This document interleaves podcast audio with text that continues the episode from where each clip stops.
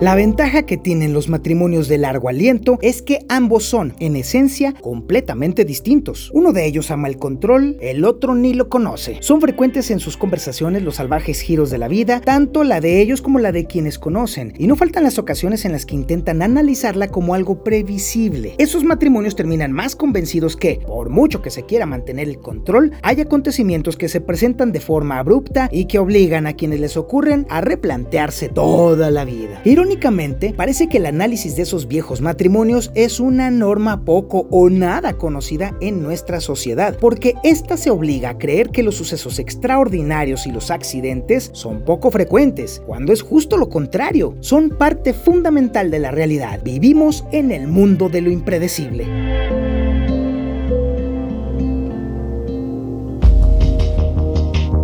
Pero, contrario a lo que nos quieren vender las empresas de seguros, el cambio y la incertidumbre no son necesariamente malos. Nunca se puede saber el alcance que tendrán las cosas que suceden a nuestro alrededor todo el tiempo. Hay un video que circula constantemente en las redes sociales del discurso que ofreció Steve Jobs en la Universidad de Stanford, en el que habla de varios acontecimientos inesperados de su vida que adquirieron todo su sentido cuando los contempló en perspectiva. La vida misma está llena de esas experiencias, una vocación que se descubre tras perder el trabajo que solo producía insatisfacción, una enfermedad que facilitó la reflexión y que desembocó en importantes cambios, o una dolorosa ruptura que fue seguida por el hallazgo del verdadero amor. Somos animales muy raros y tendemos a olvidar con demasiada frecuencia que una de las pocas certezas con la que podemos contar a lo largo de la vida es que esta cambia. ¿Cuántas veces no nos hemos sentido abrumados por la incertidumbre? Solo quienes aplican la idea del quizás ven que el ciclo del cambio es incesante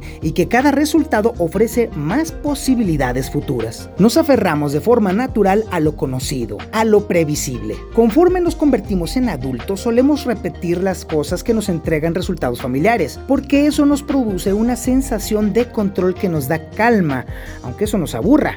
Mi amigo Héctor Sánchez lo define muy bien cuando habla de la zona de confort en la que muchas personas se estacionan de forma permanente durante mucho tiempo, porque es el territorio donde la incertidumbre, la escasez y la vulnerabilidad son mínimos y por ende el lugar donde creemos que hay espacio suficiente para el amor, la comida, el talento, el tiempo o la admiración. En suma, un lugar donde creemos tener algún control.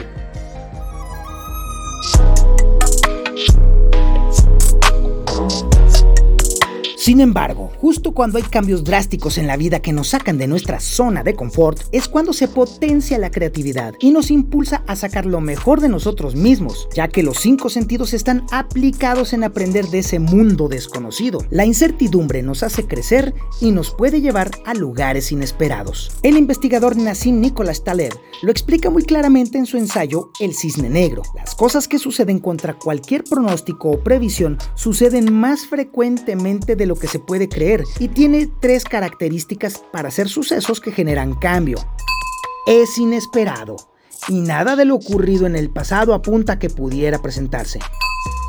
Tiene gran impacto porque, por ser inesperado, nos agarra completamente desprevenidos y capta toda nuestra atención. Genera explicaciones a posteriori precisamente por el temor que produce lo incierto y se buscan todos los argumentos que justifiquen por qué ha sucedido.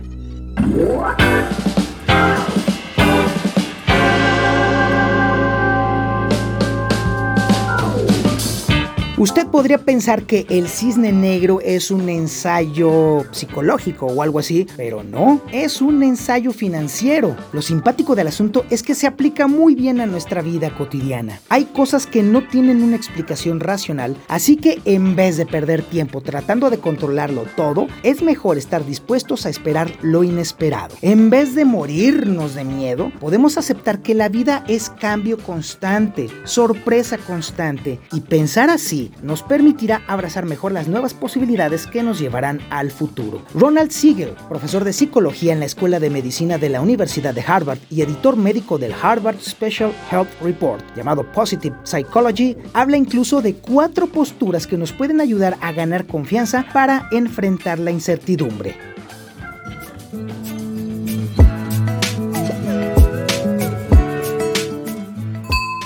Refúgiate en el momento presente. Porque el futuro todavía no existe, pero solo tenemos pensamientos al respecto. Pon tu atención solo en el momento presente. Allí afuera, el sol está brillando, los árboles han perdido sus hojas ya a estas alturas y puedes caminar. Dirige tu atención a lo que hay aquí, ahora mismo. Es una recomendación de Siegel. Eso no significa engañarse a sí mismo, es la realidad.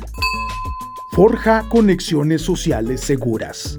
Tener un buen sistema de apoyo de amigos y familiares ayuda de manera increíble a enfrentar los altibajos de la vida. En lugar de engañarnos con optimismo lunático o pesimismo aplastante, podemos cultivar relaciones que cuando sucedan cosas buenas tengamos gente con quien celebrar y para cuando sucedan cosas malas podamos consolarnos unos a otros.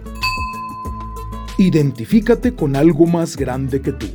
Y no importa si eres ateo, si eres cristiano, musulmán, taoísta o agnóstico. Amplía con esas herramientas tu conexión con toda la vida, la humanidad, la naturaleza, el planeta. Cuando te identificas con algo mucho más duradero que una situación actual, vas más allá de la necesidad de aferrarte a un resultado en particular. ¿Y cómo te conectas con algo más grande? Bueno, pues puede ser a través de la religión o simplemente de la historia, ¿sí? De la historia. A lo largo de esta han sucedido cosas malas, pero la vida ha perdurado y seguirá perdurando.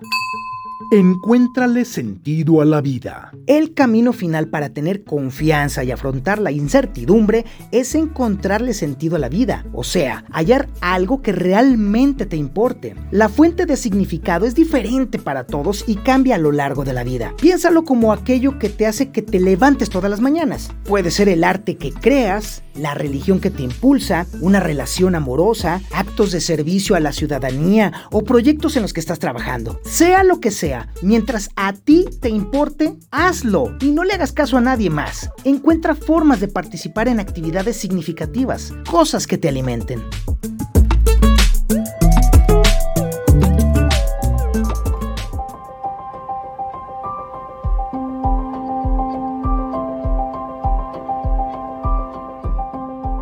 En un fragmento de la inmortal novela de El Conde de Montecristo, Alejandro Dumas escribe, No hay ventura ni desgracia en el mundo, sino la comparación de un estado con otro. He ahí todo. Solo el que ha experimentado el colmo del infortunio puede sentir la felicidad suprema.